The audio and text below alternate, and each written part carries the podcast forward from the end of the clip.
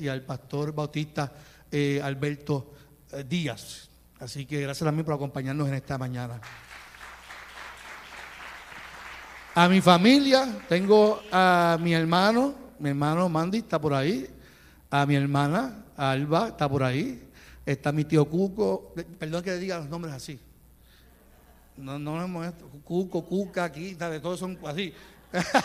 está Cuco Cuca, está eh, mi titi Celi, eh, mi prima Lynn, mi titi Sonia, está mi tía Olga, está mi, hermosa madre eh, Esther y mi papá Armando López Peña. Así que un aplauso también para ellos en esta mañana del Señor.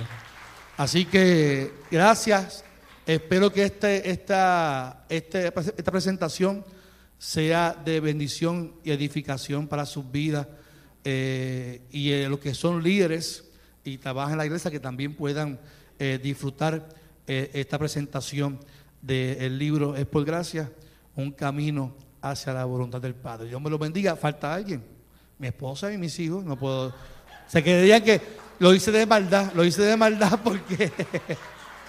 Le voy a decir por qué. Lo hice de maldad. Estaba la, la que quemándome con la mirada en mi ordenación yo mencioné a todo el mundo. Y cada vez que mencionaba ella decía, ya mismo me llama a mí. Ya mismo me llama a mí. Y nunca la llamé. No, pero tengo que pedir que se ponga de pie mi esposa y mis hijos. Lilian, Sebastián y Karina,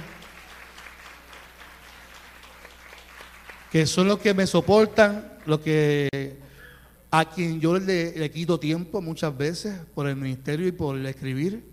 Eh, pero siempre están ahí para, para, papá, ¿quieres jugar? Papá, ¿quieres jugar? Papá, ¿quieres jugar? Y a veces le digo que no, a veces digo que sí, pero ellos entienden y son una familia que, que Dios me ha bendecido con ellos. Así que los amo mucho. Gracias por acompañarme siempre. Gloria a Dios. Pues vamos a dar inicio y vamos a tener la oportunidad con las, diferentes presentaciones de ir sobre lo que es el libro.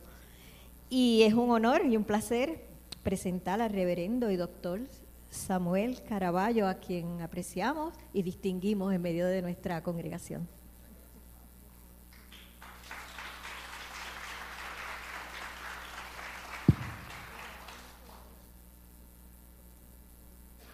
Hermanos y mis hermanas, que el Señor les bendiga.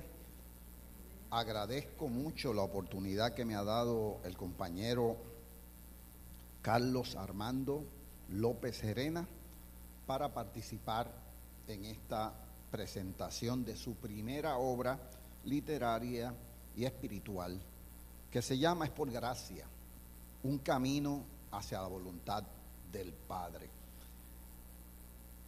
En la introducción y en las primeras partes de este libro, que recomiendo su lectura, Carlos comienza diciendo, esa gracia es para ti, que estás viviendo procesos en los que sientes el peso de la indecisión, del dolor o del fracaso. Para ti, que la alegría de servirle inunde tu corazón de emoción. Para ti, que estás orando a Dios pidiendo una respuesta en medio de tu realidad. Para ti, que has comenzado a recorrer el camino hacia la voluntad del Padre. Dos cosas quiero atender en esta introducción.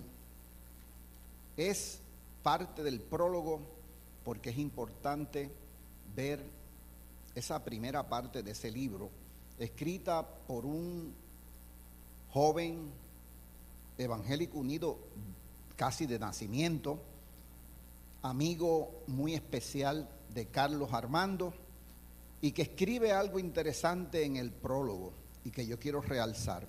Primero, él explica y dice, sin, encasillar este libro en el género de la autobiografía, Carlos reflexiona sobre sus experiencias, encontrando valor en ellas para su propio crecimiento. Eso es maravilloso y las comparte en forma sinceramente, sincera y valiente, no con el propósito de perjudicar las figuras que tuvieron protagonismo en su vida, sino para aprender de ellas. Dice Joan Diel, reflexionar Este libro sirve para reflexionar y nos invita a reflexionar sobre nuestras estructuras denominacionales. Yo estoy muy de acuerdo con Joan Diel. Este libro es bueno para candidatos al pastorado. Es un libro que fomenta el diálogo entre los líderes denominacionales, pastores y congregaciones de los aspectos inherentes al ministerio pastoral. Me parece que si ese libro se utiliza de esa forma, vamos a tener una gran aportación a la vida de la iglesia. En cuanto a la introducción, hay algunas cosas que me llamaron la atención y me engancharon en la lectura. Primero, en la introducción, Carlos habla de su experiencia fuente, y esto es importante, las experiencias fuente, dice Gustavo Gutiérrez, que son las experiencias que te acompañan toda la vida y que en los momentos de crisis te tienes que agarrar de ellas para sostenerte. Y Carlos tuvo una experiencia fuente que la relata, me parece muy bien relatada, con el doctor Roberto Amparo Rivera. El nombre de él, Carlos, es Roberto Amparo Rivera. Amparo es su segundo nombre. Lo que hace que todo el mundo lo conoce como Roberto Amparo, porque era más fácil conocerlo. Pero su nombre es Roberto Amparo Rivera. Y Roberto Amparo en el 2008 fue profesor de Carlos en el Seminario Evangélico de Puerto Rico. Y cuenta Carlos algo que me conmovió. Y es que en una de sus clases, el doctor Roberto Amparo utiliza el ejemplo de la parábola del hijo pródigo y la actualiza al contexto puertorriqueño. Carlos estaba allí. Y dice Carlos, y yo, lo, y yo sé que fue así, que la experiencia fue tan impactante al él de alguna manera contextualizar esa parábola que causó una conmoción en la vida de Carlos, a tal nivel que se da una experiencia profunda en Carlos que te tiene que dar en toda persona que es llamada. Si esa persona no se da en una persona que es llamada, yo dudo que haya sido llamada. Es la experiencia del arrepentimiento. Carlos se da cuenta que la vida que él vivió en familia no fue la que debía haber sido. Y en ese momento siente un profundo arrepentimiento frente a la palabra y la parábola del hijo pródigo que hace que él tome la decisión de acercarse a su familia y pedirle perdón a su querida madre que está aquí. Y obviamente su madre, como toda buena madre, hacía tiempo lo había perdonado. Esa experiencia, que es experiencia fuente para Carlos, marca su vida y me parece que marca la vida de cualquier lector de este libro. Así que, ¿qué ocurre en esta introducción? Carlos presenta su inicio al peregrinaje ministerial, que comienza con el arrepentimiento, con un cambio de vida que no ocurre una sola vez, sino un cambio de vida que Carlos, como dice a través del libro, está ocurriendo constantemente y sigue ocurriendo en él, que es la conversión y es la transformación. Así que este libro nos invita a entrar, nos invita a reentrar a la experiencia de Carlos, a la experiencia de ministerio, de inicio ministerial, nos invita a caminar con Carlos y a vivir en cada uno de estos capítulos la experiencia que él vivió de forma tal que seamos bendecidos y edificados. Así que, ante ustedes, esta experiencia. Dios los bendiga.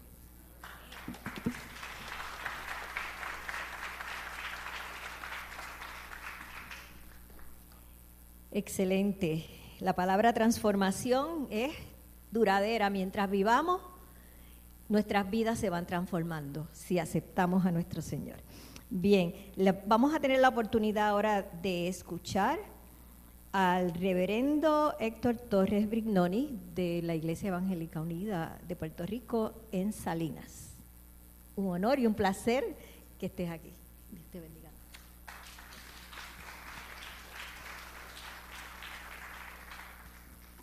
Buenas tardes a todos, Dios les bendiga. Un placer y un honor estar en esta tarde entre ustedes y celebrando la primera obra de mi amigo, mi hermano, mi compañero de podcast, el primer podcast de pareja los miércoles a las 8 porque no hay más ninguno. un cafecito con mi pastor, un amigo de muchos años, el reverendo Carlos Armando López Genera. En el primer capítulo, titulado Yo hablaré por ti, del libro Es por gracia, un camino a la voluntad del Padre, el reverendo Carlos Armando López Gerena nos comparte su experiencia de llamado. Abre su corazón con la sinceridad, sinceridad y honestidad. La honestidad de Carlos es sin filtro alguno. Y todos los que lo conocemos, sabemos que él es así, sin filtro. Y eso que le caracteriza, él lo desborda en el libro. Teniendo el llamado de Dios como el centro de esa narración, nos lleva al interior de su familia, donde ven la figura de su señora madre, doña Ruth Esther Gerena, esa mujer sensible, amorosa, buena madre, recta, esa figura que encarna la gracia de Dios. Nos presenta, nos también la figura de la disciplina. Su padre, don Armando, quien con su correa mexicana, como él nos narra, implantaba la disciplina al estilo de los 80, hoy estaríamos presos algunos de nosotros. Esa madre que el potencial de su hijo y como nos dice el texto bíblico de la madre del Señor María que guardaba las cosas en su corazón, así la madre de Carlos aguardaba y albergaba la convicción, la esperanza en su corazón de que su hijo algún día sería pastor, aunque nadie más lo pudiera ver o entender. Nos cuenta Carlos cómo esa madre amorosa soporta sus rebeldías y su inexplicable coraje con ella, como él mismo lo describe.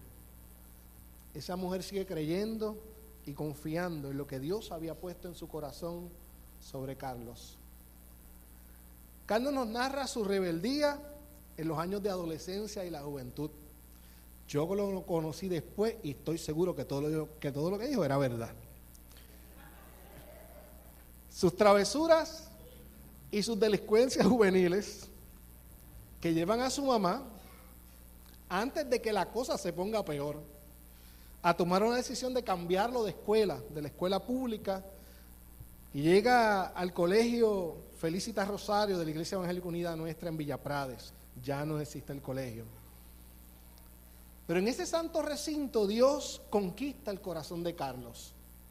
Dios comienza a trabajar en sus emociones, en sus heridas, abrazado por una comunidad de fe llena de amor que le recibe, le acompaña y lo sostiene en su proceso de sanidad y de transformación. Carlos nos cuenta, y los que nacimos en los 80 y 90, nos podemos acordar de aquellos cultos maravillosos. Y él cuenta que él pasaba al altar queriendo que Dios le hablara a través de cada predicador y predicadora en el culto, quizás en un mensaje directo, una revelación, pero él pasaba al altar y no pasaba nada. Y de repente, un buen día, la voz de Dios llama a Carlos en una experiencia muy personal. Y como todo llamado, lo puedes rastrear en la escritura, en la historia de la iglesia, en la historia de cada uno de nosotros y nosotras que hemos sido llamados al ministerio. Al escuchar la voz de Dios llamarle, respondió presentándole a Dios sus defectos. Como Moisés le dijo, yo soy gago. ¿Cómo voy a hablar yo? si a mí las palabras no me salen, si por eso se burlan de mí, a lo que Dios le responde lo que es la frase más importante posible de este capítulo, yo hablaré por ti. Carlos, muy diligente, comienza a prepararse, toma el llamado de Dios en serio, reconoce que el llamado de Dios es un regalo de la inmensa gracia redentora de nuestro Señor. Esa gracia que le invitó a la transformación y a una vida nueva en Cristo. Carlos nos regala dos reflexiones muy importantes en este capítulo. Nuevamente que Dios llama a sus hijas e hijos que se alejan de la casa y como un padre de amor abundante, el padre pródigo, yo le llamo en vez del hijo pródigo a esta parábola que él usa como hilo conductor de todo su libro. Ese padre de amor abundante, ese padre pródigo nos llama y llama a hijos e hijas para cumplir sus promesas y hablar por ellos y hablar a través de ellos a este mundo dolido. Oro, Carlos, para que estas líneas sean leídas por muchos hijas, muchas hijas y muchos hijos de Dios que tienen rebeldía, tienen dolor, tienen complejos, tienen inseguridades, tienen temores y otras excusas. Para que estos que leen tus líneas se inspiren y reciban el amor de Dios y la gracia del Padre que les devuelva la vida abundante que Dios tiene para sus criaturas. Otra reflexión muy importante que no podemos pasar por alto es que el ministerio es un llamado de gracia. Y el ministerio, el llamado al ministerio pastoral específicamente, es más que predicar. Es una entrega a servir desde el amor que hemos recibido de Dios. Pero ese llamado nos invita a romper los moldes que descartan las personas que Dios llama, porque no se parecen a nuestro molde porque no hablan como yo espero que hable la persona que yo pienso que debe ser la escogida. Porque Dios en su inmensa gracia escoge a quien quiere para que el amor de Dios hable a través de esa vida, la vida de esa persona, más allá de lo que esa persona puede decir con su voz. Carlos, mi amigo y mi hermano, gracias por este hermoso libro. Sobre todo, gracias por tu amistad y por tu hermandad por más de veintitantos años. Eres un gran siervo de Dios, eres un gran pastor y como yo te he dicho muchas veces, lo he dicho público, tú eres una persona a la que vale la pena llamar amigo. Éxitos y bendiciones para ti y tu hermosa familia de la cual tú eres el más feo. Dios te bendiga.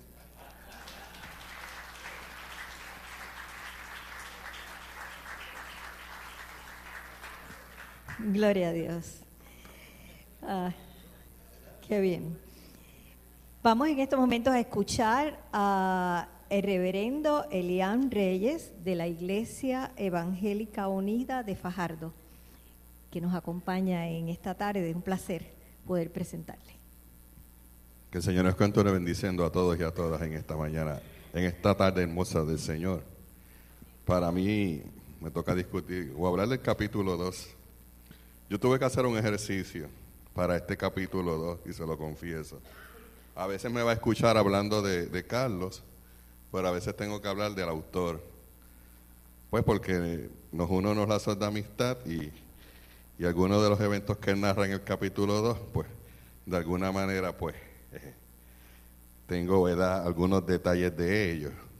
Y quería verlo desde la perspectiva de cómo esto, eh, no solamente desde el punto de vista de, de mí como persona, me, me ayuda, sino desde el punto de vista más amplio, de que puede trabajar para cada uno, ¿verdad?, de, nosotros. Y es que el capítulo 2 habla de la definición del llamado.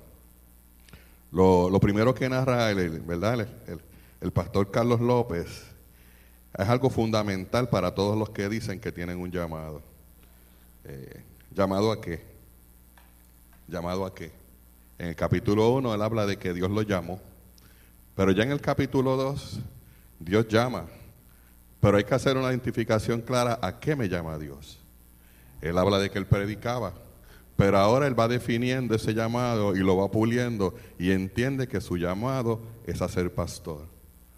Eso es sumamente importante cuando uno entiende que Dios lo ha llamado. Hay que preguntarnos a qué me llamó Dios y esto aplica a todo el mundo, pastores, misioneros, pero también aplica a cualquier persona que entienda que tiene una misión en la vida hay que tener claro cuál es la misión.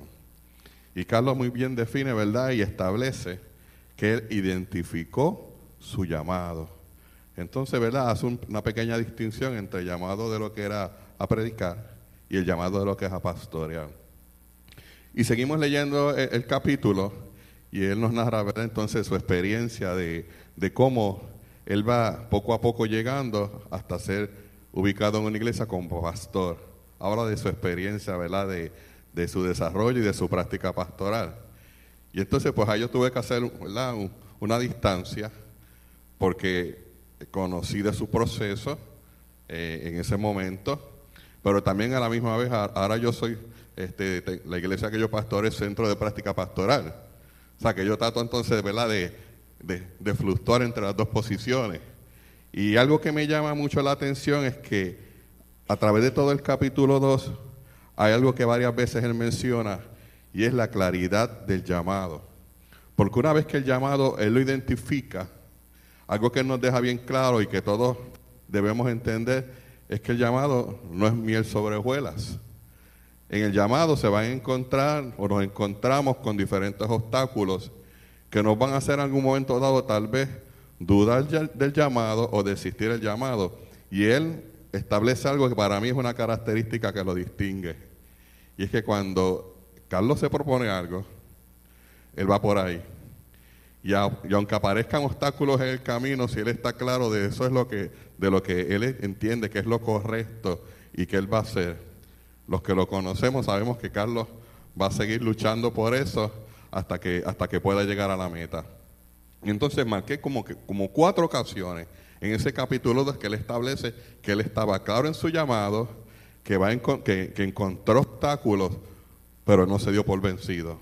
Y yo creo que todos los que en algún momento dado hemos entendido que, que tenemos una misión es un llamado a la perseverancia. Que cuando nos encontremos alguna dificultad, debemos, si entendemos que eso es lo correcto y lo que Dios nos ha llamado a hacer, como Él bien nos narra, debemos persistir, porque la gracia de Dios es la que los sostiene. Y en ese proceso, eh, Él puede identificar esos obstáculos, pero él, perseveró. Él no se rindió. Creo que uno de los procesos de práctica pastoral más larga este, fue, fue el de Carlos. Y fluctuó en, varias, en varias congregaciones. Y, hubo frustraciones en el camino. Pero es esa obediencia de, de someterse al proceso aunque doloroso, también habla mucho del carácter, ¿verdad? De, él como persona, del autor como persona y que, que nos inspira. A veces, aunque el proceso eh, pueda ser doloroso, como él nos narra, eh, vale la pena someterse al proceso, aunque no nos guste, porque también hay una formación de carácter en ese proceso. Y luego, ¿verdad? Cuando miramos hacia atrás, como él dice, entiende que valió la pena. Y algo que él nos narra, pues una de las diferencias eran en los estilos los estilos. Y es importante que aunque Dios tal vez nos puede llamar, como Él establece a, muchos de nosotros a una misma función, no es menos cierto que Dios nos llama, pero con, el estilo de lo que somos. Y, eso es importante, reafirmar este, nuestra personalidad dentro de la misión a lo que Dios nos ha llamado a hacer. Así que esa identificación de, de, ¿verdad? de la personalidad propia, de no necesariamente ser imitadores por imitar, por parecerme a una persona o parecerme a la otra. No, Dios nos ama con nuestra individualidad. Y Él claramente, ¿verdad?, se reafirma en eso. Porque tal vez hubiera sido más fácil el decir, pues yo lo voy a hacer así y yo lo voy a hacer asado, ¿verdad? Como dice en el campo. Pero es, valioso, ¿verdad?, reconocer y es sumamente importante para los que de alguna manera u otra quieren ejercer una función, que dentro de esa individualidad está la gracia de Dios. Que Dios nos mira como somos, ¿verdad? Con, nuestra, con nuestras virtudes, con nuestros defectos, pero también con nuestras habilidades. Y, nos mira, ¿verdad? Dentro de esa diversidad maravillosa de Dios, es bien claro nos narra que Él se reafirma en eso. Y que ahí verdaderamente se puede ver la gracia de Dios. La gracia de Dios, Carlos nos dice que se reafirma en la diversidad. Y nosotros tenemos que reafirmarnos en esa gracia de Dios, de que somos diversos, como Él lo narra, pero que somos, que somos valiosos. ¿Verdad? En, narra en, ese capítulo 2, cuando él pasa por su proceso de frustración, por decirlo así, que él va donde, donde Lilian y le dice lo que le está pasando y ella dice, no, tú, tú, eres, importante, tú eres valioso para Dios. Y es un llamado también a reafirmar, ¿verdad? Los que estamos desde, desde afuera, tal vez en un momento dado, que, que eso es importante. Eh, fue una experiencia que nos narra desde el corazón, una experiencia, ¿verdad?, que que lo hizo este, repensar en algún momento dado su, su, forma de hacer las cosas, pero en ningún momento él, cuestiona que a eso no fue lo que lo llamó Dios. Él se reafirma que a eso lo llamó Dios, y si a eso lo llamó Dios, él iba a persistir. Hoy que persistió hasta que fue nombrado en una de nuestras congregaciones, que ahí comienza, ¿verdad? Ya su proceso que posteriormente vamos a ver, y tenemos lo que tenemos hoy en día, ¿verdad? A un pastor nuestro, eh, compañero, amigo, que ha podido desarrollar un ministerio, su ministerio. Porque eso es, lo, eso es lo maravilloso. Cada uno de nosotros, pastores, pastoras, misioneros, evangelistas, en ese llamado al Señor desarrollamos un ministerio que es de Dios, pero a la misma vez se convierte en un ministerio que es personal. Así que invito, ¿verdad? Desde mi perspectiva como, como compañero, amigo, pero como pastor, a todo aquel que quiera este, tener un atisbo de, lo importante que es entender y identificar nuestra misión, que lean este libro. Sirve tanto para laicos, sirve como para pastores, como bien dice el reverendo Samuel Caraballo, estoy muy de acuerdo, para pastores que están comenzando, eh, o, o, misioneros, toda aquella persona que entienda que tiene un llamado, debería leer este libro, que yo sé que va a ser de mucha ayuda. A mí me ha hecho reflexionar, ¿verdad? De, ese proceso de que eh, el camino debe siempre estar guiado y que podemos contar y debemos estar seguros de la gracia de Dios. Así que Carlos, te felicito, ¿verdad? Este, se lo dije, yo lloré en algunas ocasiones y cuando le dije que lloré, le dije que lloré porque cuando se habla desde la sinceridad del corazón, eh, es ser auténtico. Y si hay algo que, de, que ese capítulo 2 y que todo el libro nos demuestra, es que Carlos es una persona auténtica. Lo que usted ve, eso es lo que es. Y eso es lo que el Señor, ¿verdad? Quiere. Así que hacia adelante, excelente y esperamos, ¿verdad? Que sea el primero de muchos libros más. Dios les bendiga.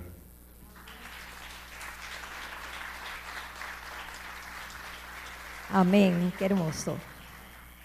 Y muestra de, lo que del ministerio de Carlos es pues las personas que vienen adelante, porque no se ha quedado dentro de nuestra iglesia, ¿verdad? Y, y se ha creado, ha sido invitado a ser parte de un grupo de, de, pastores de iglesias que se reúnen y anualmente pues se lleva a cabo unos círculos de oración en diferentes iglesias.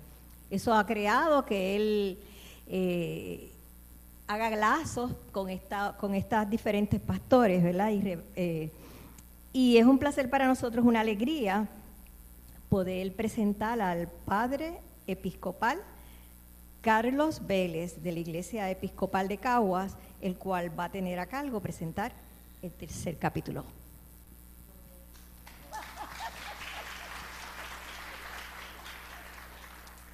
Buenas tardes a todos y a todas. Eh, Dios les bendiga eh, enormemente. Carlos, gracias por invitarme, por darme esta oportunidad, un privilegio. Eh, cuando empecé a leer el libro, iba por el prólogo y quiero hacer una historia en el prólogo para entonces encajar con el capítulo 3. Eh, tuve que tirar el libro para el lado. No que lo tiré, lo solté porque no pude. Me emocioné y también me puse medio llorón. Y dije, no puedo con esto ahora. Y, en el prólogo dice, en, la conversación que tenías con, con Joan Diel, que, que hablarás de tu experiencia, ya que pudieran, ¿verdad? Este, de algún modo eh, ser de crecimiento para, para, alguien. Y yo creo que por lo que estoy escuchando que sí que, así es. Y a mí me parece que Carlos en este capítulo va en un camino buscando esa imagen de ese padre que todos y todas necesitamos. Eh, ese padre que te consuele, ese padre que te reafirme y, en el proceso que, que termine siendo un padre tú amoroso, él amoroso. Eh, en la introducción él habla sobre este profesor y cómo el profesor traduce eh, de una forma maravillosa y magistral eh, la parábola del hijo pródigo y lo criolliza. Y él dice que, se siente impactado aquí como que está esa primera relación con ese padre que él busca. Y a la vez él se, siente identificado con ese hijo pródigo.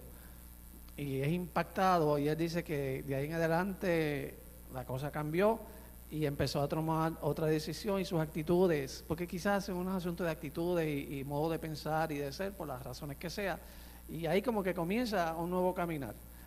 Eh, y empieza lo que él dice siempre, ese ministerio que es por gracia, y él lo acentúa. Eh, es ministro por la gracia de Dios porque Dios se plació de hacerlo.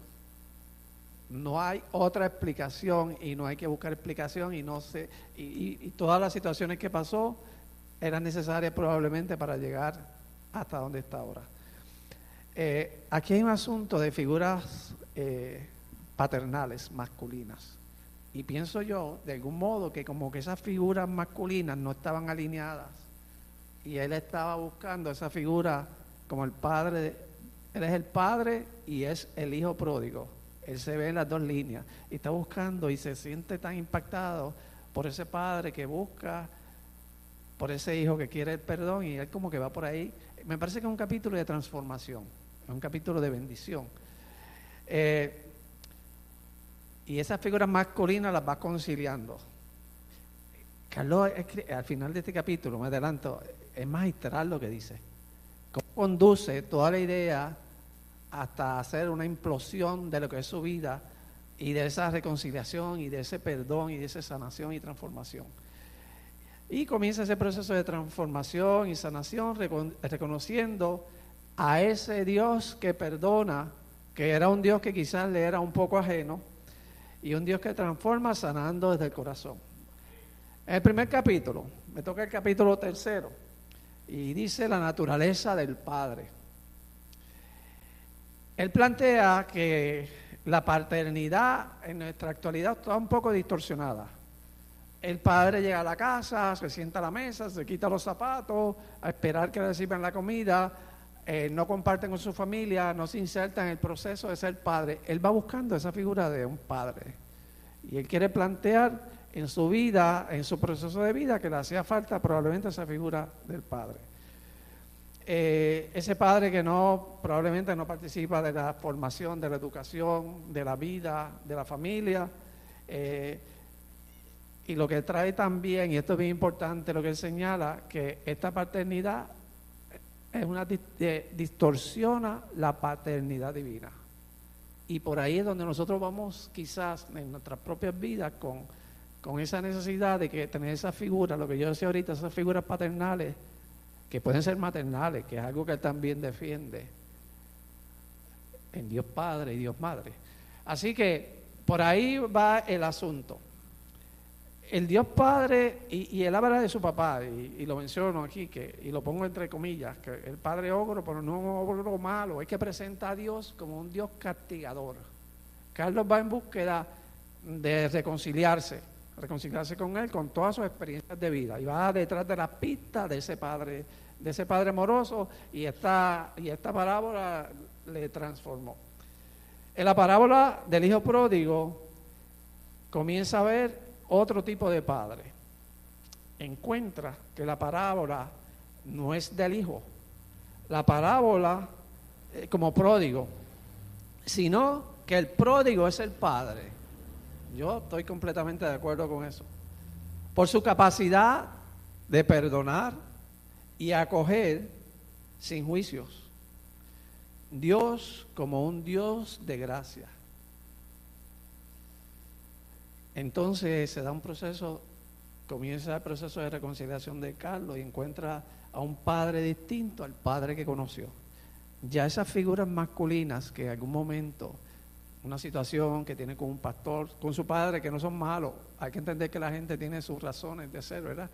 pero quizás le distorsionaba un poco esa, esa, esa, relación y ese Dios providencial, amoroso, que acoge, pues ya como que va conciliando y era necesario en su proceso de sanación, porque él se va a convertir en un padre. Y sobre eso ahorita vamos a terminar hablando.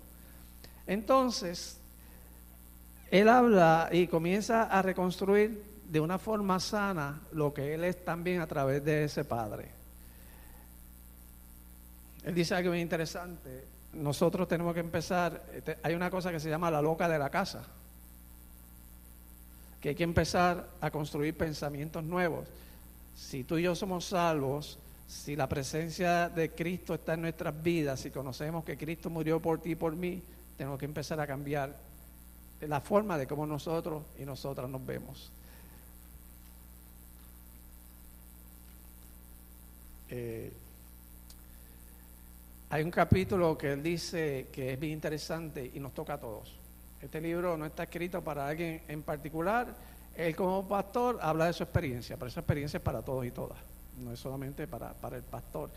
Es una experiencia de liberación, eh, de honestidad. Y yo no pensaba que Carlos fuera tan sensible, pero sí, hay sensibilidad por ahí libres del pasado, un proceso de sanación y de perdón y de liberación, que es necesario para todos y él lo necesitaba. Aprender a soltar cargas y liberación del pasado esos pasados que son tormentosos para nosotros poder caminar, nos llevamos cargas, corajes. Él hablaba mucho en su proceso de un proceso que se dio con una persona que le debía guiar y una persona que le hizo la vida de cuadritos, por eso es parte del proceso de crecimiento y ahí está Dios también. Aprender a soltar cargas y liberarse del, pasado tormentoso. Dios quiere liberarnos de experiencias del pasado y él menciona a Moisés. Moisés que asesina a alguien eh, y un asesino no debe tener perdón, Dios lo perdona. Había un propósito en él a pesar de, de Pablo. Pablo persigue a los cristianos, Dios lo ama, lo acoge. Ahí vemos ese Padre que perdona, que sana, que nos convierte en agentes de cambio. Y nos habla de ese pueblo Israel, que hizo una promesa, que lo cuidó y que lo amó. Así que ese Padre es el, que él quiere encontrar y el que va encontrando en ese proceso. La invitación de Dios como Padre es dejar de vivir aferrados a vivir a una nueva relación con Él, dejando atrás todas las experiencias y pensamientos del pasado. Dios debe ser una invitación a sanar desde el altar, eso es bien importante. A evitar la violencia, lo que Él dice, y cito, violencia religiosa. Todo lo contrario, debe ser una invitación al perdón y a la reconciliación. A mí me parece que es bien importante mencionar, y uno como ministro y como líder y como padre espiritual, eh, hay cosas, él menciona por aquí también el hecho de que no se nos permite llorar, no se nos permite mostrar sensibilidad. Y el pastor y el padre, nosotros tenemos que asumir una postura que no siempre es la mejor. Pero tenemos que aprender a soltar y eso es a lo que él invita. Y esto aquí me encanta, él habla de la ternura de una madre. Entonces, el Dios Padre y el Dios Madre. ¿A Dios cómo se le presenta? A Dios se le presenta como que engendra. A Dios se le presenta como la gallina que acoge sus polluelos. Entonces, como que aquí hay un trabajo que de Carlos adentro, de su madre, su madre lo inspira, lo perdone, lo acoge y lo dirige. Y es como ese padre madre que él necesitaba para, para dar esa respuesta, ese llamado por gracia que le da a Dios. Y él dice en su libro que eh, antiguamente, en el Antiguo Testamento, quien sale a recibir es la madre. Y aquí quien salió a recibir, el padre con esa sensibilidad de madre. La figura del hombre, lamentablemente, lo que él dice, tenemos una figura machista, eso lo sabemos. Y aquí es donde algo importante, él dice, no se nos permite o no nos permitimos llorar, ni nos permitimos mostrar sentimientos. Y nosotros, la gente que está acá atrás, tiene que ser fuerte, aunque estemos reventándonos, pero hay que ser fuerte. Y no hay que hacerlo así. Eh, y, esa, y esa tristeza, que es de lo que él habla, y todo, todo ese sentimiento que tenemos, muchas veces se traslada a, ¿verdad? a, a los feligreses, al pueblo que, que les ha tocado. A Carlos la paternidad como padre lo transformó, él dice. Padre de sus hijos le transformó. Y yo creo que es una bendición ese proceso que él lleva. Ya él se ve como un padre, ya él se ve como ese padre del hijo pródigo. Tiene, y yo voy a leer un, el último párrafo del capítulo 3 que yo no podía decir nada sobre eso porque tenía que leerlo. Dice así. Esa es la naturaleza del Padre, llenar, saciar, bendecir, orientar, cuidar. Como pastores, Dios nos ha puesto muchos hijos e hijas espirituales y están ahí con un propósito. Que de la misma manera que Dios nos amó, perdonó y nos llena como Padre, seamos con nuestros hermanos. Así que a mí me parece que, que aquí a mitad del libro, no sé si es a mitad, faltan algunos capítulos, ya él va teniendo claro, va logrando ese perdón y, esa transformación. Eh, Carlos, felicidades. Este, Hay- y voy a decir lo del bueno y el malo, para que no quede, ¿verdad? En una reunión, éramos dos Carlos, y por alguna razón había que identificar a los dos Carlos, y él decide ponerme Carlos bueno y él se pone Carlos malo. Y yo decía, caramba, pero qué pena me da con él que quiera ser el malo. Yo no soy tan bueno. Pero yo entendí algo después de este libro. Carlos es tan bueno que es como padre, que es capaz de ver lo bueno en el otro. Porque nadie que no sea bueno no puede ver lo bueno en el otro. Así que ahora acepto con amor el que me haya dicho Carlos bueno, porque viene desde su lado paternal. Gracias, Carlos. Dios te siga bendiciendo.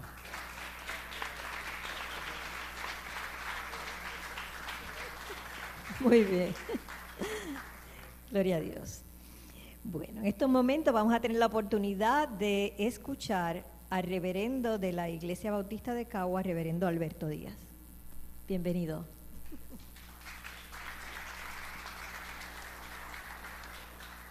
Buenas, buenas tardes a todos y todas, Dios les bendiga y agradezco al Señor la oportunidad que me da de compartir con Carlos este momento eh, tan significativo para él y para cada uno de ustedes también como, como iglesia. Eh, Carlos, gracias por el privilegio. Llevo tres años en Caguas y ha sido una bendición. Dios ha añadido a mi vida y entre lo que ha añadido a mi vida han sido colegas, amigos, amigas, entre ellos, miren, los dos Carlos. Yo los dejo con la discusión de quién es el bueno y el malo, pero con los dos Carlos. Quiero iniciar mi parte con una expresión de gratitud a Carlos por permitirme ser parte de la presentación de su libro. Es un gran privilegio y la asumo con gran responsabilidad. Lo segundo que quiero expresar es que creo que Carlos me asignó el capítulo 4 con toda la intención y alevosía. Pero será él el que les va a explicar el porqué de mi comentario. ¿Está bien? Es por, su, es, es por gracia, un camino hacia la voluntad del Padre, un recorrido testimonial acerca del llamado pastoral, experiencias formativas y testimonio ministerial de Carlos, su autor, quien desde su personalidad, como ya han dicho algunos de los compañeros, el libro está impregnado de Carlos, de cómo él es, la cual está muy presente en el escrito, nos deja ver su estilo de liderazgo en el ministerio. Para el autor, el status quo no es opción. Este ve la transformación que el apóstol Pablo aborda en su carta a los romanos como una integral que afecta el pensamiento, la vida ética y la pertinencia de la iglesia de Jesucristo. Jim Harrington, Bonham y Ford, autores del libro Liderando el Cambio Congregacional, proponen un modelo para el cambio congregacional compuesto por cuatro disciplinas de aprendizaje y un proceso de ocho pasos. Sin embargo, lo más importante de esa lectura no está ni en las disciplinas ni en los pasos, sino en el propósito, o como le llaman los autores, el corazón del modelo, esto es la vitalidad espiritual y relacional. Y me parece que también ese ha sido el propósito de su autor, del autor en su ministerio pastoral, el propósito de Carlos en su ministerio pastoral, guiar a las congregaciones que ha pastoreado a verdes pastos, donde puedan hallar salud, vida y como consecuencia crecer. Sin ánimo a explicar el modelo que les acabo de mencionar, pues nuestro propósito aquí es claro, es presentar el libro del pastor Carlos Armando López Gerena. Quiero tomarme la libertad de señalar dos aspectos adicionales del modelo antes mencionado, a la luz del capítulo 4, que es el capítulo que me fue asignado. El primero es que en los procesos de cambio hay que transformar los modelos mentales. Por ejemplo, aquellos modelos que nos dicen que el pastor es solamente un gerente de la congregación, cuando realmente y correctamente a la luz de la escritura es líder de la congregación. Aquellos en los cuales los cambios son lentos y predecibles, cuando hay cambios, por cambios continuos en la vida de la iglesia que nos lleven a lugares y espacios de refrigerio. El segundo aspecto es el proceso de cambio en el cual el líder, entre otras cosas, crea una urgencia. Es decir, le abre los ojos a la congregación acerca de su realidad.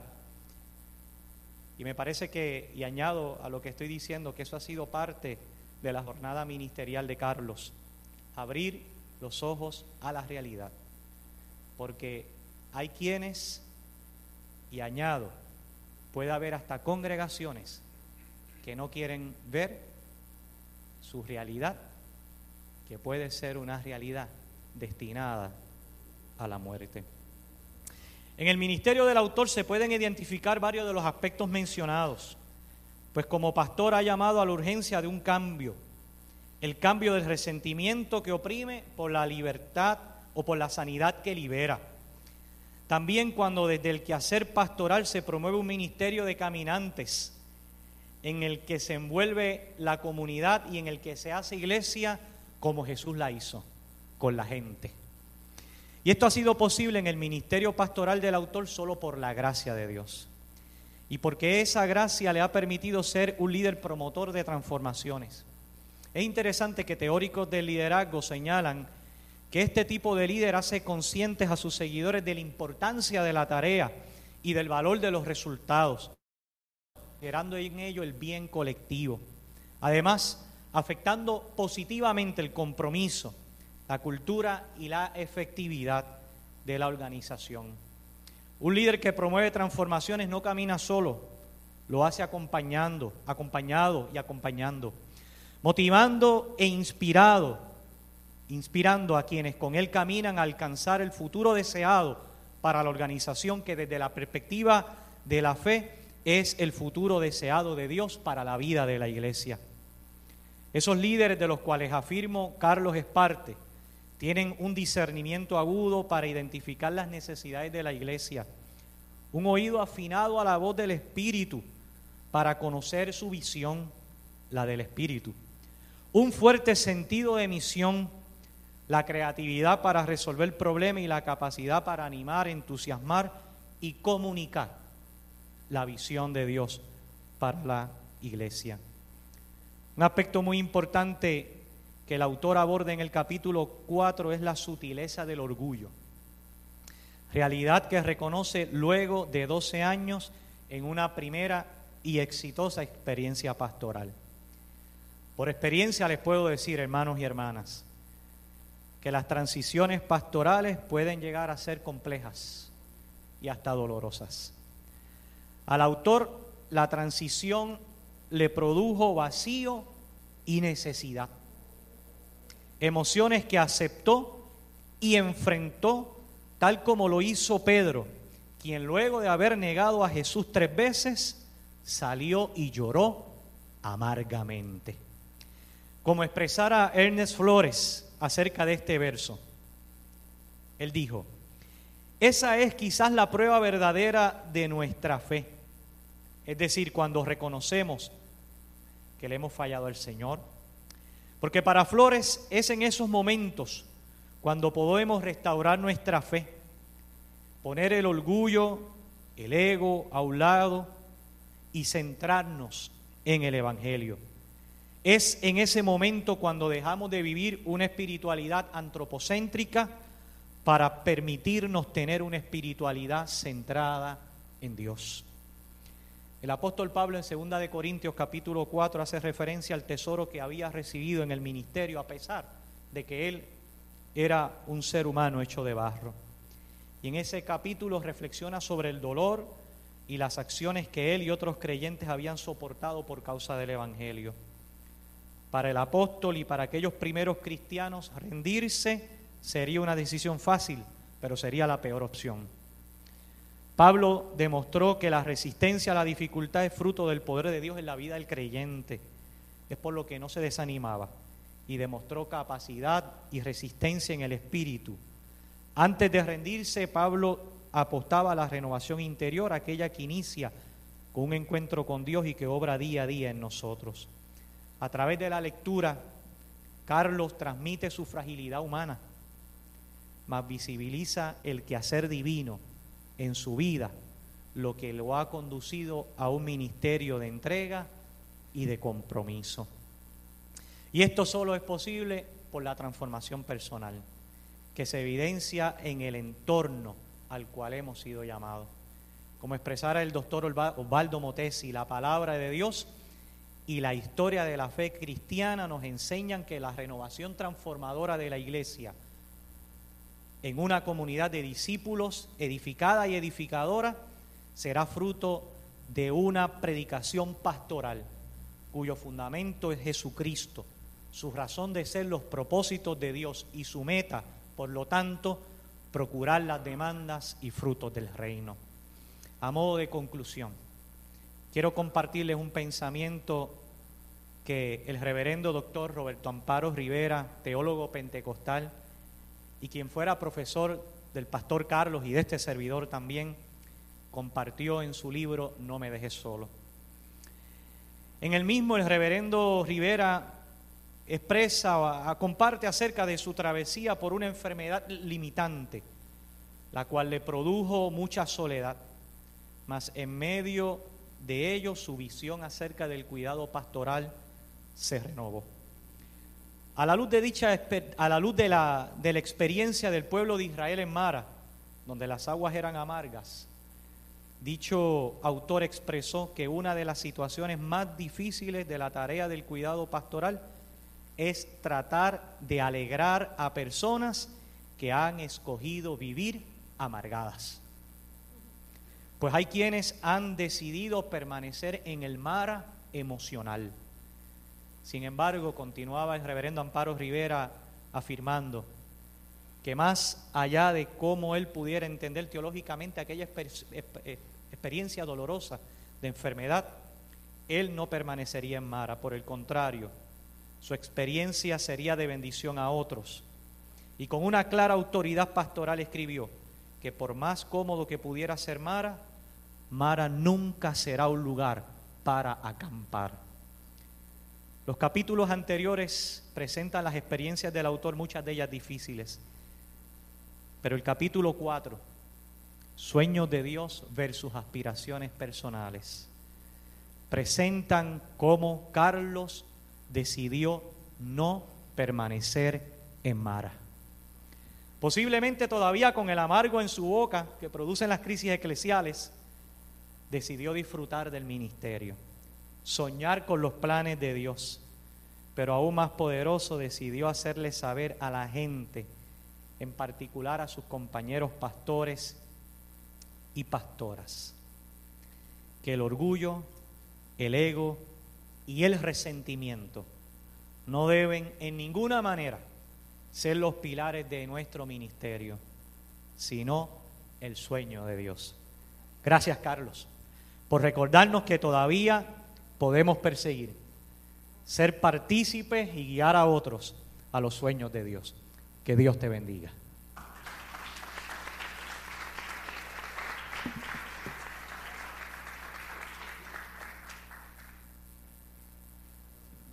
Gracias.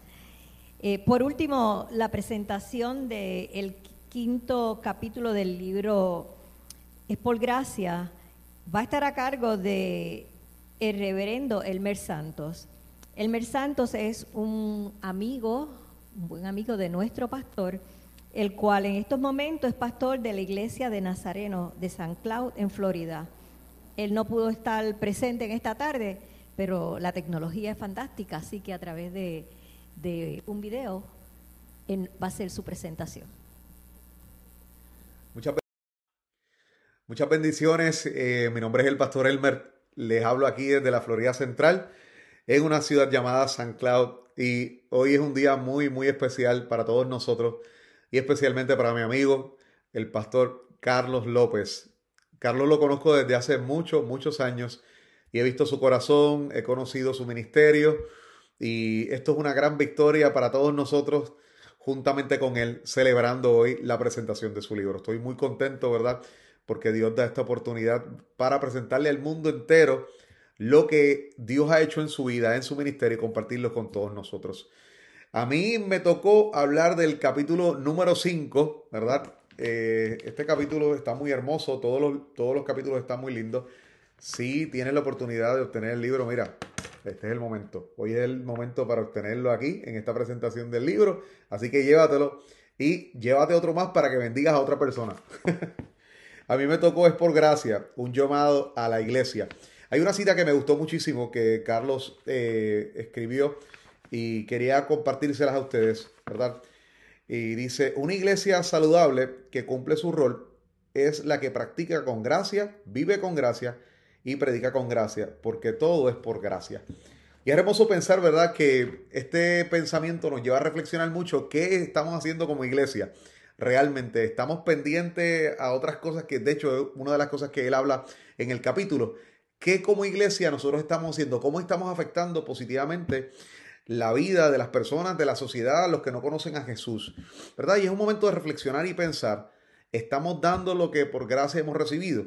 Esa es la pregunta que nos debemos de hacer. ¿Qué, ¿Cómo nosotros como iglesia estamos actuando? Si estamos más pendientes a actividades internas, eh, cosas que nosotros mismos nos gusta hacer y constantemente lo volvemos una rutina, ¿verdad? Siempre he pensado, ¿verdad? Que con el pasar del tiempo hemos vuelto el templo, ¿verdad? La estructura, las actividades que nosotros hacemos, las hemos hecho simplemente para nosotros mismos y no para la gente externa. O sea, lo que hacemos lo hacemos para nosotros como cristianos y no para alguien que conoce a Jesús.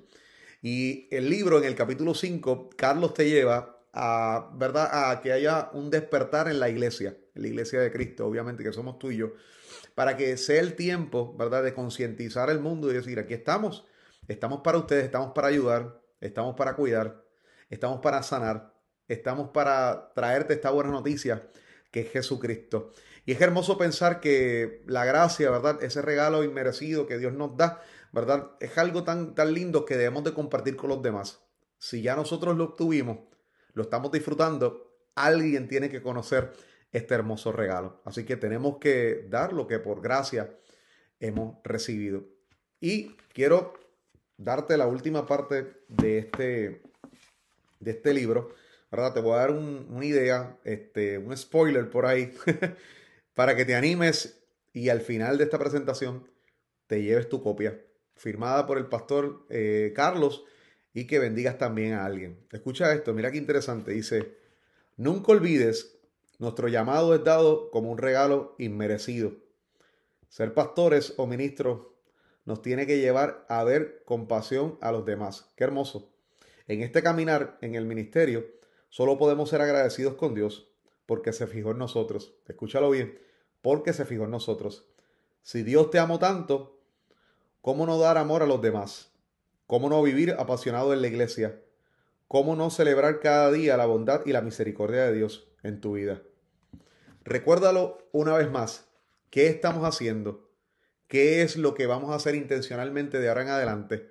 Sabiendo que por gracia vivimos y este hermoso regalo que hemos, que hemos obtenido, compartirlo con alguien más para reflexionar y para ayudar a cambiar este mundo. Tengo fe, ¿verdad? que estas páginas, estos relatos, estas historias, todos estos capítulos te cambien la vida como me la cambió también a mí. Así que muchas bendiciones. Carlos, muchas felicidades en este logro. Así que Dios me lo bendiga mucho desde aquí, desde la Florida Central. Este servidor, Elmer Santo. Dios me lo bendiga.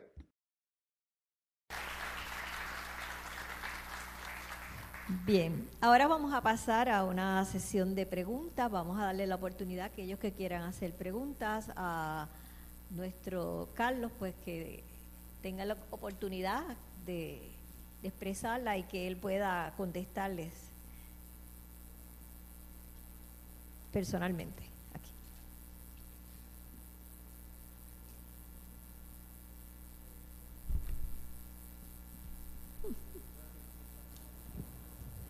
Sí.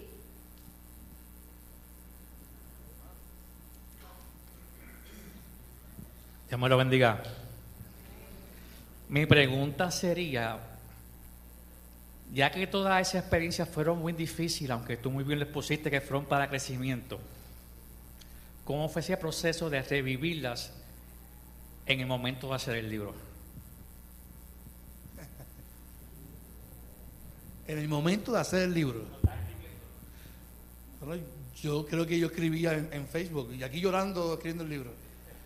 Eh, y no por resentimiento y no por nada malo. eh, era una mezcla de emociones el poder escribir y me sentí inspirado, definitivamente me sentí inspirado por la presencia de Dios. Eh, fue un proceso para mí también de crecimiento, lógicamente, pero sí me sentí inspirado, me sentí inspirado por la presencia de Dios. Eh, yo me determiné a escribir dos días a la semana, lunes y jueves, eh, pero fue un momento de mucha emoción, lógicamente, mi hermano, fue de, mucha emoción, de mucha emoción y de poder plasmar eh, algo que, que es, es una experiencia mía personal que yo sé que puede ser de crecimiento para, para otra persona. ¿Alguna otra pregunta que quieran compartir, hacerla? Pastor, que el Señor le bendiga muchas veces y a todos ustedes también. Amén. Eh, ahorita le hice un comentario acá aparte con relación al pastor que le dio tanto trabajo el poder llegar donde usted está ahora. ¿Cómo pudo luchar contra eso? No, mira, eh,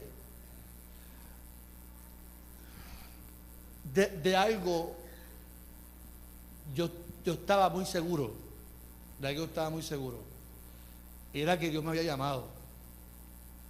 Lo que yo escribo en el libro se queda corto con la experiencia, ¿ves? Yo escribí, pero se queda corto con la experiencia. Estamos hablando de un joven que tiene una aspiración, un llamado, un llamado. Yo pienso que, yo pienso que nadie tiene el derecho de quitarle el deseo y el sueño de, que alguien se ha llamado por Dios y quitar esa oportunidad y ese deseo. Yo estaba seguro de mi llamado. Yo estaba claro de mi experiencia. Y a mí me afectó mucho el llamado, no lo que me pasó, me afectó mucho el hecho de que Dios se fijara en mí. Aquí hay, hay- aquí hay personas que me conocen a mí desde niño. Yo creo que Galdi decía de la delincuencia juvenil. eh, pero cuando, cuando el que me conoce de mi infancia y mi, y mi adolescencia como mi familia, lo difícil que yo fui y mi proceso, y el hecho que Dios se fijara en mí, a ser pastor para mí, no tiene sentido que alguien me diga que tú no sirves para ser pastor, ¿ves? Porque esa es la opinión de la persona, no, no, no tiene que ser que, que afecte mi vida. Porque yo estoy claro de que Dios me llamó. Alguien te puede decir, tú no sirves para lo que, para lo, que estás haciendo. Esa es tu opinión. Ese es tu criterio. Yo estoy claro del llamado de Dios. Por eso en el libro yo envié cartas, yo insistí, yo insistí, yo insistí, porque yo estaba seguro del llamado de Dios. Sí, sí me afectó el momento, yo decía, porque recuerda que, que es mi primera experiencia, yo digo, bueno, pues, pues, estoy contento porque Dios me abrió la puerta. O sea, yo, estoy en mi, en mi ese proceso de, emoción. Y en tres meses yo estoy chocando contra el, piso. Me han tirado desde el techo para, para el piso y me dice que no sirvo. Entonces, eh, eso a cualquier joven le afectaría, pero cuando uno reflexiona y dice, pero es que Dios me llamó. Dios me llamó, yo estoy claro de esto. Entonces, afirmo la gracia de Dios de, que a pesar de cualquier obstáculo, ese es uno de, muchos, eh, estoy aquí gracias a, a la gracia del Señor. ¿Alguna otra pregunta? No tanto pregunta, Dios les bendiga, hermano. Eh, soy Gloria Molina. Eh, amo a Carlos un montón. Lo conozco desde que era preadolescente. Así que esos actos de delincuencia puedo narrarles mucho. Así que lo conocí, ¿verdad? Desde Estuviste uno, de hecho, en Santo Domingo. Sí, sí, exactamente. Mm, Otro día contaremos.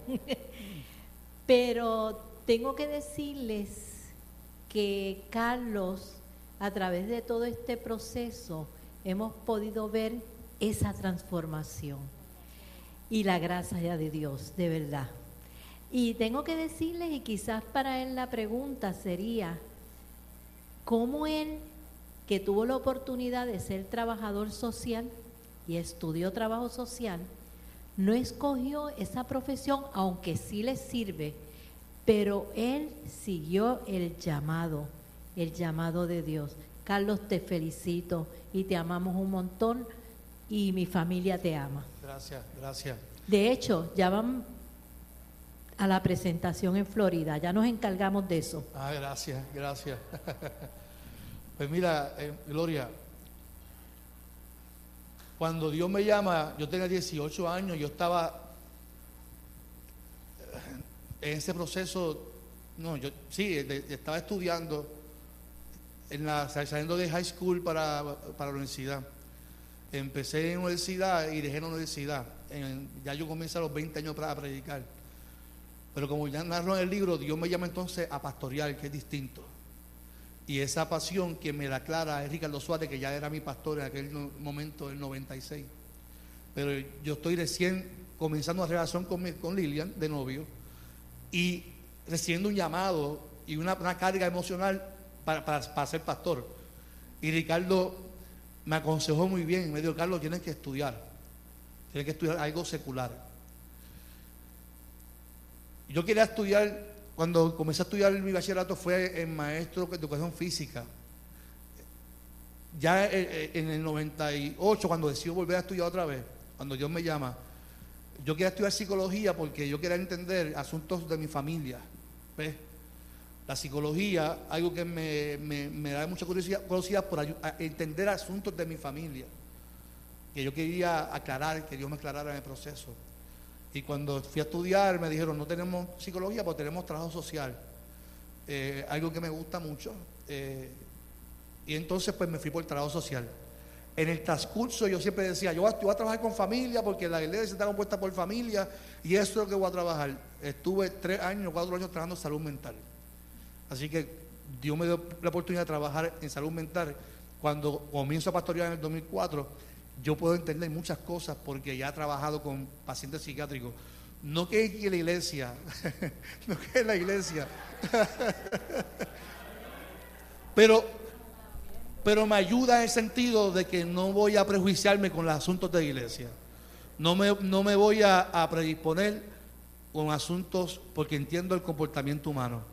Y sé que hay, hay asuntos en la iglesia que contra los pastores, contra cualquier persona, que uno se puede quemar emocionalmente.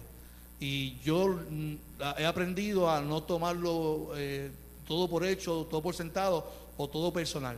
¿Ve? Y, eso me ha ayudado mucho en el ministerio a poder amar a pesar de que pues, pues me tiren piedra o, es, parte del proceso y entiendo eso, lo puedo entender por, la preparación que tuve académicamente. Así que doy gracias a Dios por esa oportunidad de trabajar eh, en esa área y poder servir en esa, también en esa área. Tengo dos preguntas más, mi amado. Dije que eran cinco, voy por la tercera. Dos preguntas más. Estamos cobrando las preguntas pesetas. Hermana, hermana, que al frente.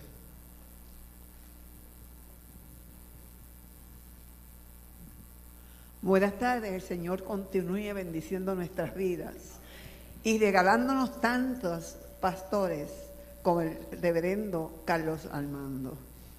Eh, yo no tengo pregunta, porque como miembro de esta comunidad y miembro de la iglesia más contenta y feliz de Caguas, he sido bendecida. Yo soy de los miembros fundadores.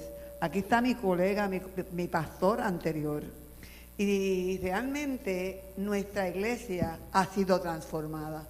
Y ha sido transformada por los cambios que le ha traído. Cómo ha tocado nuestros corazones. Cómo nos escucha. Y por esa sinceridad que le caracteriza. De ese ser humano que se acerca a ti en los momentos más difíciles, cuando tú entiendes que no puedes manejarlos, eso se lo tenemos que agradecer a usted, reverendo. Lo felicito grandemente por ese libro que yo estoy convencida, porque ya en mi carácter personal a mi hijo le está ayudando y le tocó bien de cerca los capítulos suyos. Quizás por eso su pregunta. Continúe siempre con ese entusiasmo, con esa dedicación y con esa alegría y entrega para cada uno de todos los hermanos que a usted en su vida le toque pastorear. Gracias. Gracias, gracias. Gracias. ¿Alguien más? ¿Alguien más? Preguntas, dudas, vicisitudes, desengaños. Yarisa, ¿qué decir? No. Para que mire, y yo me alegro que Yarisa está aquí. Yarisa y yo nos conocemos desde bebecito. De hecho, fue mi primera noviecita. Éramos novecitos los dos. Bebecitos los dos. Ella mi vecina de frente, imagínense. Su hermano, su familia, y mi, que son, son mi familia. Yo sé que ellos pueden decir muchas cosas de mí que no, no, no vienen de caso. Pero yo me alegro que Yarisa está aquí. Ah, la paleta. que en el cumpleaños siempre nos, regalamos una paleta. Pero yo me alegro que estén aquí. Y, el hecho de que Joan, que está allá atrás, Joan está la mano. Joan está en la directora de Facebook allá atrás. Joan también es mi vecina. El hecho de que ellos estén aquí, yo me siento bendecido porque si mi, familia, mis vecinos, están conmigo, me acompañan en mi proceso pastoral, es que algo Dios ha hecho conmigo. A mí nunca se me olvida, mi hermano está aquí y cuando yo me reconcilio con Dios, él me probaba, mi hermano no, era cristiano. Y un día le di, me dijo algo y yo salí con mi carácter bien fuerte y le dijo a mi mamá, ve, esto no ha cambiado nada, este sí igual de sinvergüenza. Y, y todo ese proceso me ayudó a reflexionar eh, para poder ser pastor, porque hay que tener mucha paciencia para ser pastor. Amén. Así que alguna otra duda, pregunta, pregunta que tengan del libro, de los capítulos. Si no, Pastor Caraballo, gracias. Sí tiene historia también. Yo sé que está riendo porque tiene mucha historia. Él fue mi pastor en, un momento tan difícil de mi vida. Hay una pregunta que yo le hice a él que nunca la voy a decir a nadie. Así que, Galdi, gracias por, estar conmigo, el pastor Elian, pastor, gracias por, Carlos Malo, gracias por acompañarme, pastor Alberto, gracias, pastor general, gracias. Tengo que, antes de despedirnos, dar gracias a varias personas. Primeramente, mire, pastor Elmer Santo que está ahí, que salió en, la pantalla. En el proceso de escribir el libro, yo estaba en búsqueda de una editora estaba en limbo en ese sentido, porque la persona que me iba a editar consiguió un trabajo y me dejó, yo quería comenzar en enero el, libro. Y Elmer fue el que me consiguió a Gisela Erazo. Gisela Erazo es colombiana, eh, vive residente en España. Así que Elmer, Pastor Elmer, gracias por ese contacto, porque definitivamente bendijo mi vida. Para noticias y buenas, noticias para, para, para mí, para ustedes Gisela era sobre el proceso que yo estoy escribiendo, compra y se hace dueña de la casa editora Notebooks. Así que ella me ofrece para ser parte de, lo que es la casa editora Notebooks. Así que firmé contrato con Notebooks y mi libro va a estar eh, producido en España, en Latinoamérica, por la casa editora Notebooks. Eso es una buena noticia para mí y doy gracias a Gisela, que es la que eh, en el proceso. Así que Elmer, Gisela, gracias por el proceso. A Joan Diel también por el proceso de, empujarme a escribir. Por ahí está Jorge Colón, a esa la mano Jorge. Jorge Colón, eh, es eh, gracias por tu buen corazón, mi hermano. Esa foto que está por ahí, que está en, el libro, en la parte de atrás, Jorge es el fotógrafo a cargo del libro, así que te agradezco. Si usted está buscando buena fotografía, Jorge es el hombre. Jorge Colón, fotógrafo profesional, maestro de fotógrafo. Así que gracias, gracias por, tu tiempo eh, y gracias por la fotografía del libro. Así que yo veo aquí a, a, Miss Damaris. Y, Miss Damaris fue maestra mía, mi, eh, e intermedia. Y si mal no recuerdo, ella fue la que me vio llorando aquel día en una capilla. Eso fue hace años, posiblemente ni se acuerde de eso. Pero Damaris, esa la mano, fue una maestra también del colegio evangélico y bendijo también mi vida también. Gracias por acompañarnos en esta tarde. Así un aplauso también a Miss Damaris también.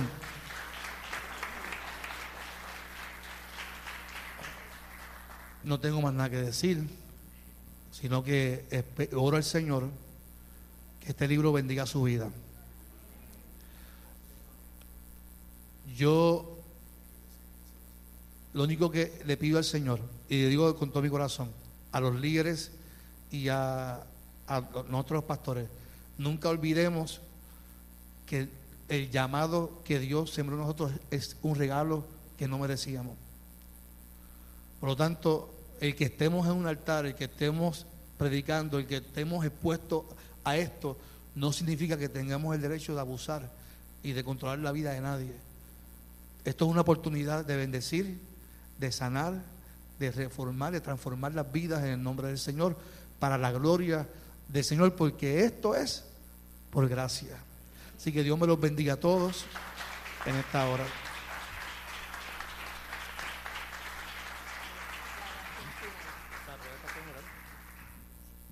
Eh, quiero dejarle saber que Carlos, cuando terminemos, va a estar aquí sentado y si usted quiere el libro, va a tener la oportunidad de que se lo dedique, así que aproveche. Vamos a pedirle al pastor general que eh, nos dé la bendición en esta tarde. decirle algo aquí a Carlos.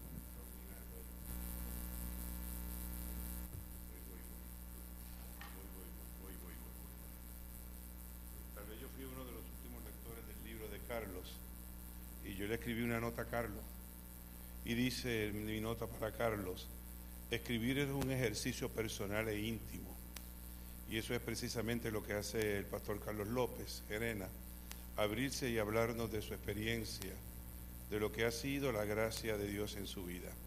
El relato que nos, que nos comparte Carlos, no de lo que sucedió realmente, sino de, aqu- perdón, de aquello que habiendo sucedido es eh, percibido posteriormente como el desencadenami- desencadenamiento de algo de lo que, la que lo transformó y la validación de su vocación y de su llamado.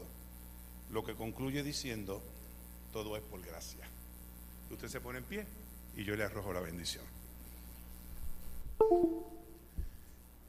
Gente de Dios, que la inmensa gracia del Dios de la vida sea con cada uno de ustedes y que cada uno de ustedes se perciba recipiente de esa inmensa gracia de la cual hemos estado hablando en esta tarde.